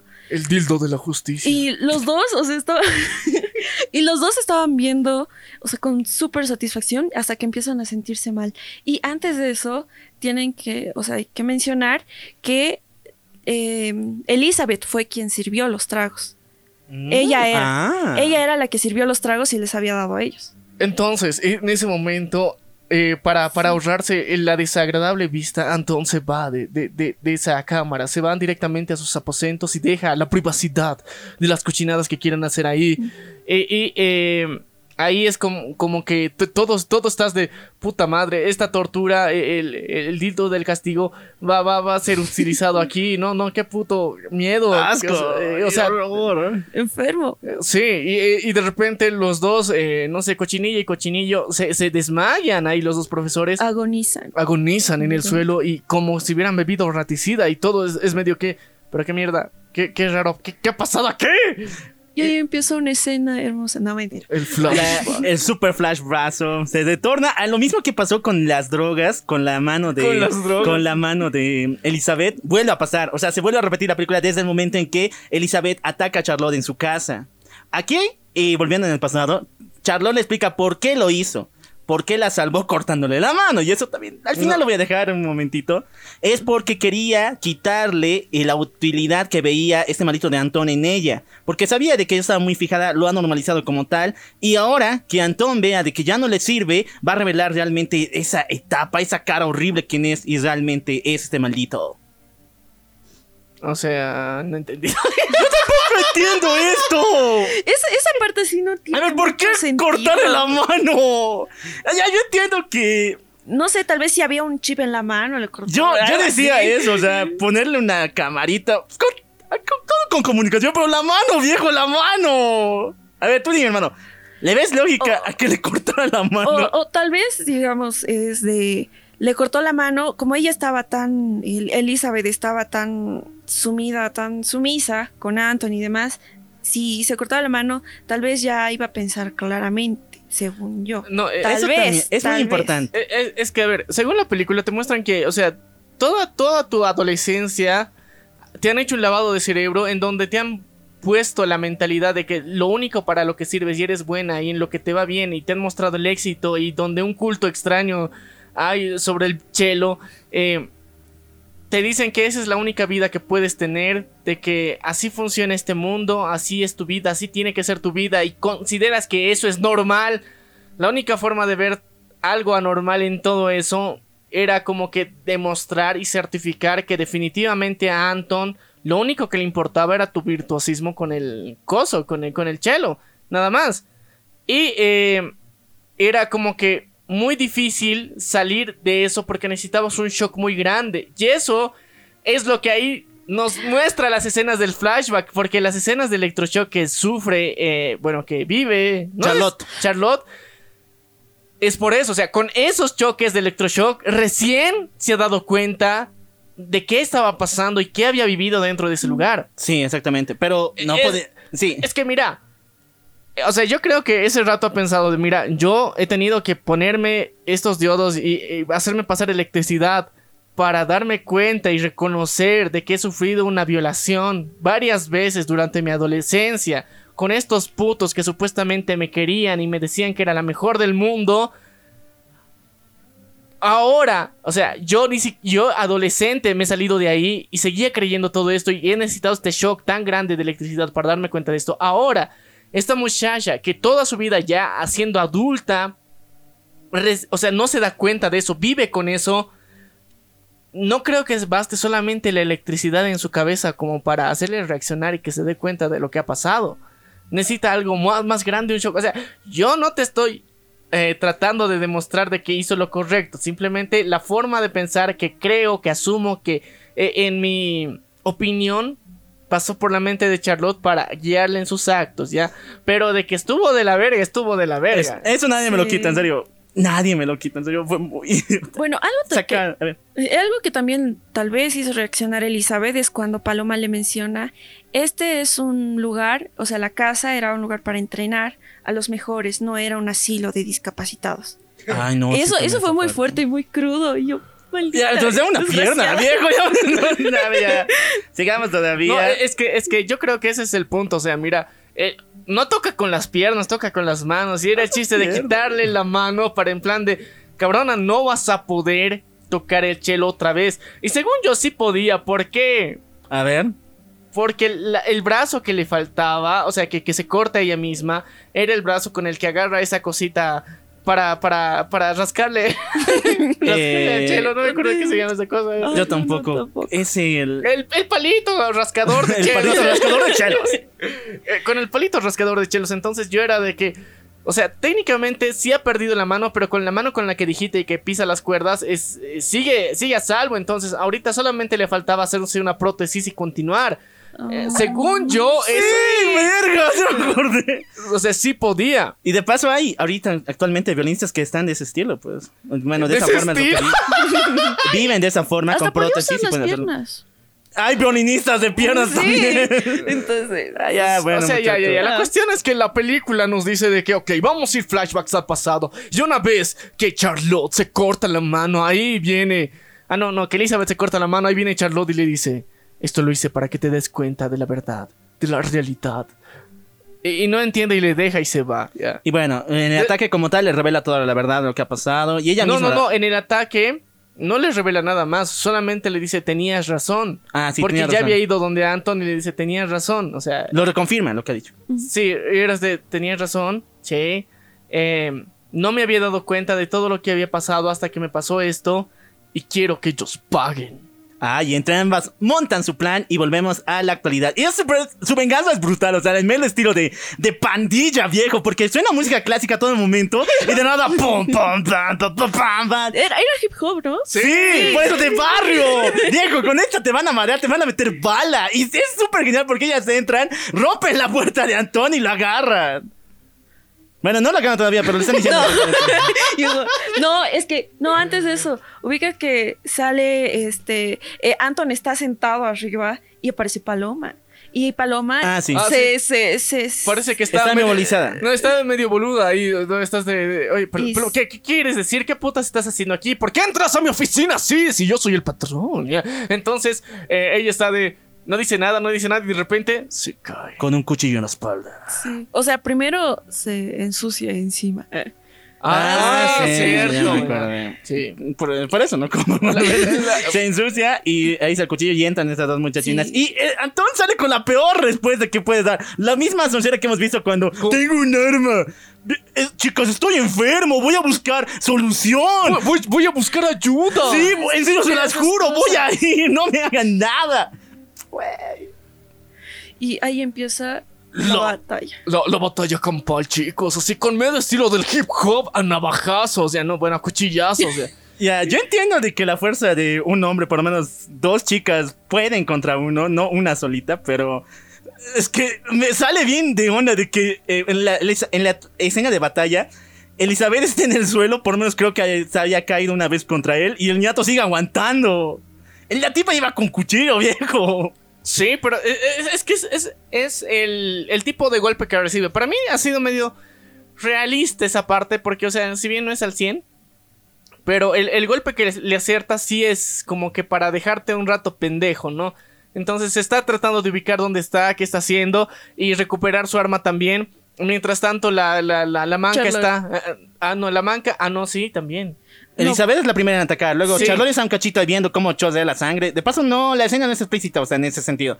Hemos visto miles de escenas explícitas, pero nunca carnicería, muchachos. La sangre no se ve en esta película. No somos buena onda, somos Netflix. Y bueno, solamente le sale sangre en la cara. Y después ya vemos la escena, como te digo, o sea, Elizabeth está en una ahí medio golpeada y el ñato sigue aguantándole. Sí. Para ser fin no tiene fuerza el tipo. Para ser patriarcal. Para, para ser patriarcal. Oye, ¿tiene los tornados? Ya ahorita le vamos a poner los truenos. Está súper, o sea, el, el poder del patriarcado le ha dado una super fuerza horrible. Ahí se sigue aguantando el maldito. Y por fin Charlotte se pone a atacar como tal. Y hay una escena de gritos súper potentes porque creo que es una especie de flashback con los gritos tanto de Elizabeth y de eh, Charlotte cuando ellas gritaban eh, que hemos visto anteriormente, mezclado con esos dos y sus gritos actuales cuando está cuchillando al maldito. Sí. Ah, pero Anton, el desgraciado, logra Sí, no, agarrar no. el arma. Sí, logra agarrar el cuchillo Ah, sí. y justo Y- cuando Charlotte está viniendo ahí, lo, lo detiene con su brazo y lo traspasa. Y y era lo Y- más choqueante para mí porque no solamente lo traspasa, el otro lo sigue moviendo y, y, o sea, lo está cortando Desde desde... el codo hasta la mano. Sí, desde el codo Sí. hasta la mano. Y, y es como que puta madre, el músculo, o sea, está separando el músculo del hueso ahí Y- frente a él y estás de puta, no. Y aún Fue así, fuerte, fue fuerte. eh, aún así ya, ya se lo chingan al puto de Anton. Ahora, hay una escena, la escena final es grata, o sea, me encanta esa escena. Las dos están ahí tocando el cello. Blanco y negro. Sí, nuestra querida Por la ropa, por la ropa. La chocolate con leche, estaba- muchachos.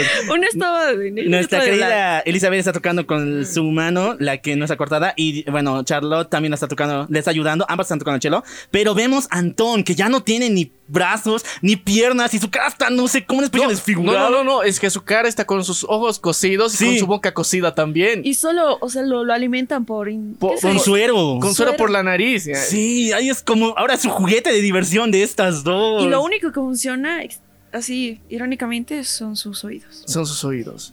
Para escuchar. Y lo peor es que se mueve así, yes, da, Eh, o sea, in- intenta mover sus brazos la escena, pero es satisfactorio. Es muy se lo merece este puto, se lo merece el puto. No, pero para mí es más, más, más loco, digamos, la idea de que, o sea, Elizabeth y Charlotte están ahí tocando el cello y es como que un roto para un descosido, ¿no ve? O sea, las dos tienen love, se supone, ¿no ve? Por, por todas las tijereta- tijeretazos que se han dado antes, pero aquí vemos que como que la complicidad ha llegado a un punto en donde ellas se han quedado como am, profesoras de la academia.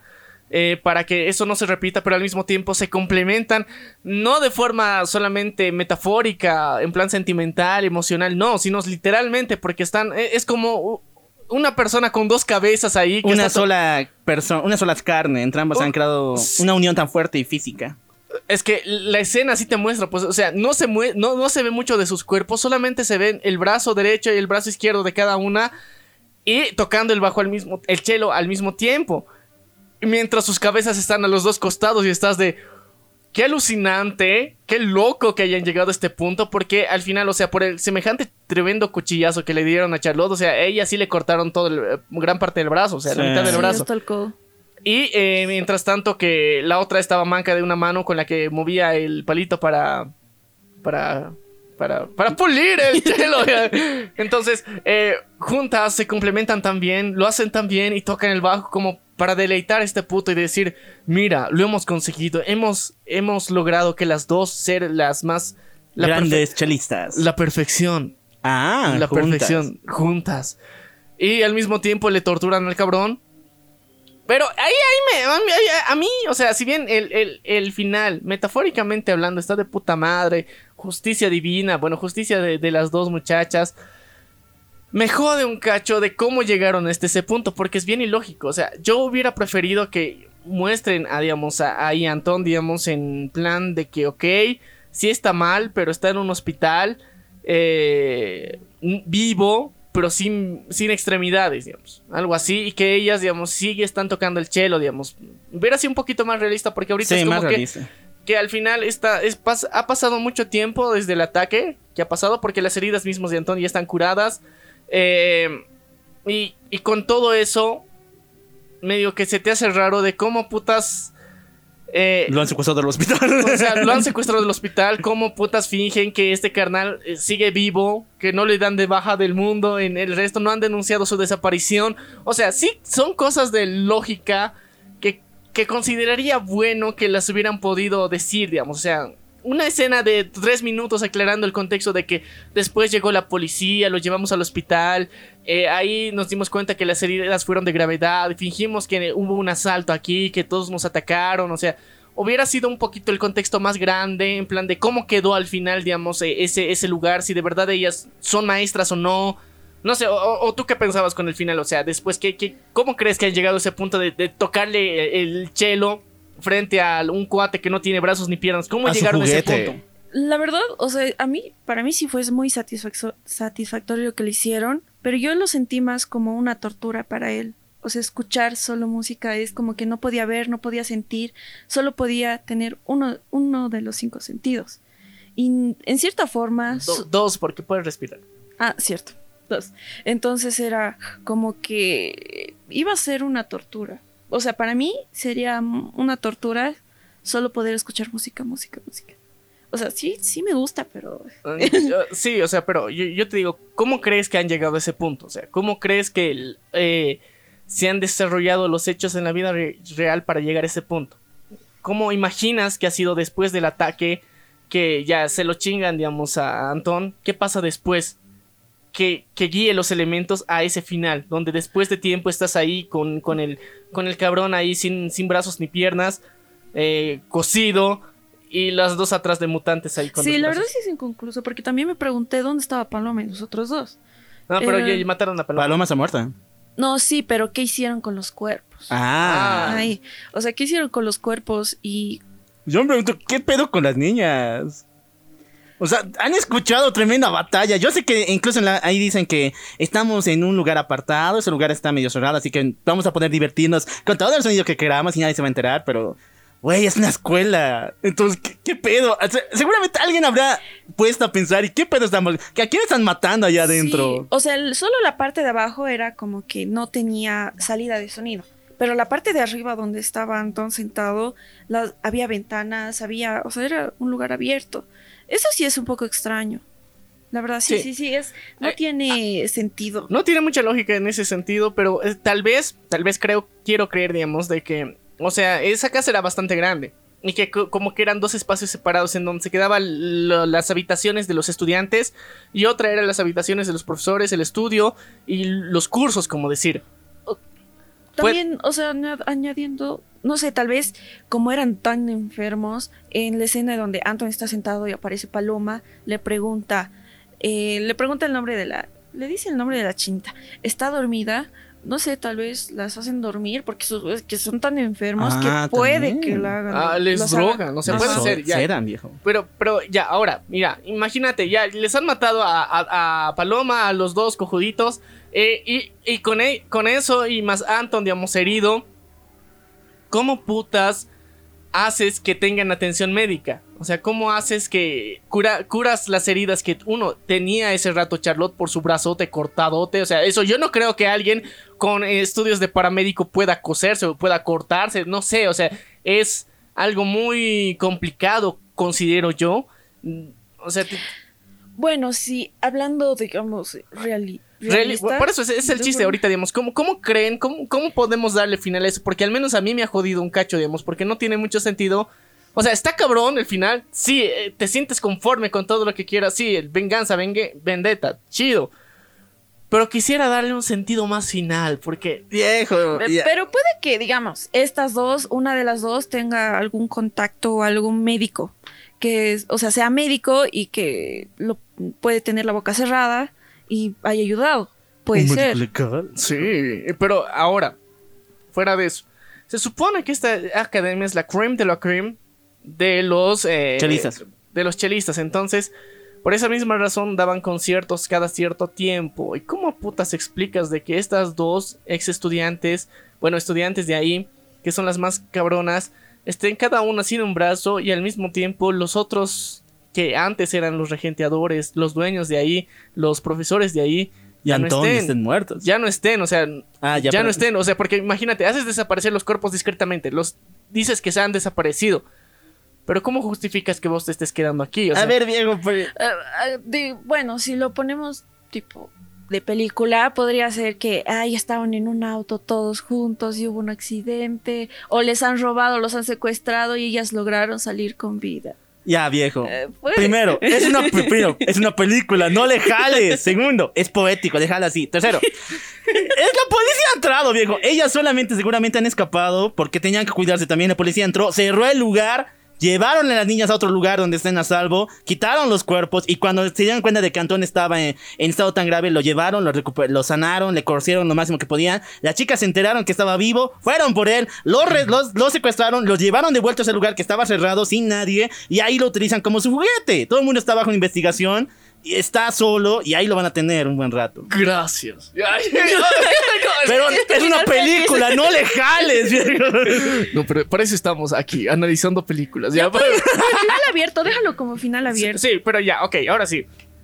Para finalizar, para mí un- uno de los puntos muy importantes que a mí al menos me ha jugado un cacho en contra en mis predicciones de cómo iba a ser la trama de la película era que eh, al principio, o sea, siempre al, al- al inicio de la película hasta la, la escena del camión, siempre habían muchas referencias a tonos y colores amarillos, o sea, como para decirte que de esta película se va a tratar de enfermedad, de, o sea, psicológicamente hablando, el amarillo siempre refleja, digamos, si es un tono negativo, es de enfermedad, o sea, molestias, hepatitis, o sea, ese tipo de cosas siempre refleja el amarillo, forma negativa. Entonces, yo pensaba que la enfermedad de la que se iba a tratar era esa, esa la de, de Ju- Juan, Ju- Ju- Junín, Junan, no, Junan, ver, Junan, Junan. Junan, Junan, Junan, Junan. Junan, entonces, la, la de Junan, yo pensaba que la trama se iba a ir por ese lado. O, o no, no pensé lo de los aliens, la verdad. O sea, no pensé lo de los aliens, pero pensé que iba a ir por ese lado. bonitos insectos, aliens.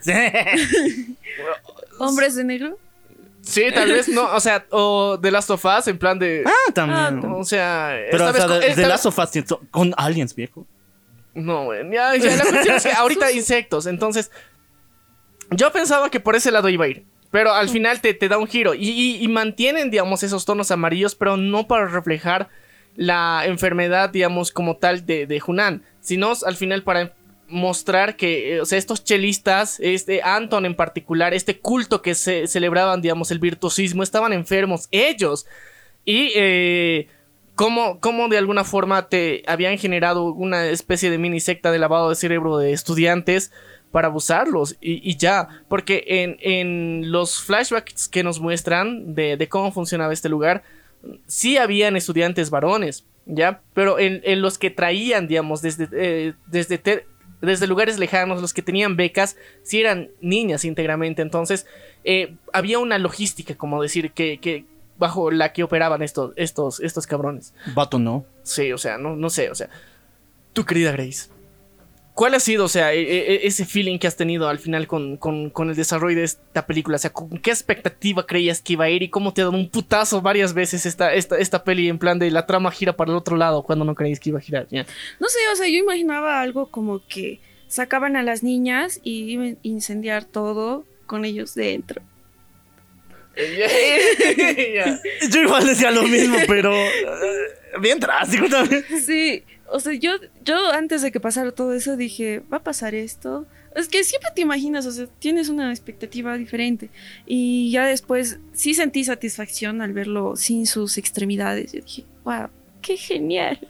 Pero sí me dejó así como que yo quería ver si había extras y estaba buscando después de los créditos. No había nada. Y yo, bueno, está bien. o sea, quedo satisfecho parcialmente, pero a nada, o sea, hubiera sido peor que al final. O sea, a mí me hubiera emputado mucho que al final, o sea, a- a- Anton siguiera vivo con todos sus sentidos y recibiendo un nuevo estudiante.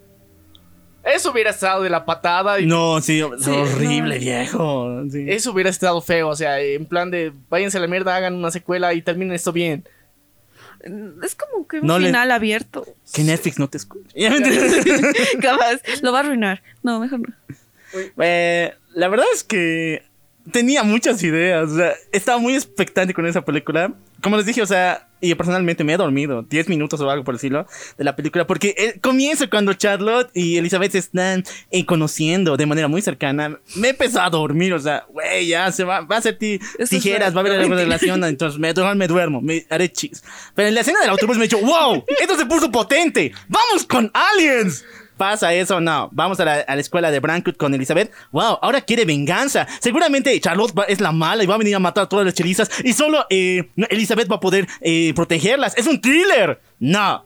Pasamos a la última escena donde están ambas y como dice nuestra compañera Grace, bro, va a quemar todo y va a ser bien poético, bien potente, donde esas malitas, estas muestren de que no solamente son unas, sino también que están locas. Nah. Toda la idea que tenía me ha llevado aquí. Y bueno, para todos los FIFAs que he visto muchos comentarios de esa película, no les gusta mucho ese Gear Power que tiene, pero váyanse al demonio. No, es que- Está súper genial. No, es que para mí no es Gear Power, sea, es como una venganza y ya, o sea, no- en ningún momento se muestran de empoderadas, esto es el nombre de las mujeres, no, o sea, no, es... es- Venganza es- de ellas. Es venganza de ellos, o sea, es porque a mí me has hecho esto, yo quiero vengarme. Porque, o sea, el, el Gear, Gear Power generalmente es en plan de por todas las que ofendiste y todo eso. Y ok, sí es válido, pero aquí no pasa eso. O bueno, tal vez se aplica Un por poquito. todas las niñas que podrían haber. Pero es que nunca lo dicen Lo dicen. explícitamente. Bueno, ¿lo dicen? Lo dice Elizabeth. No me acuerdo.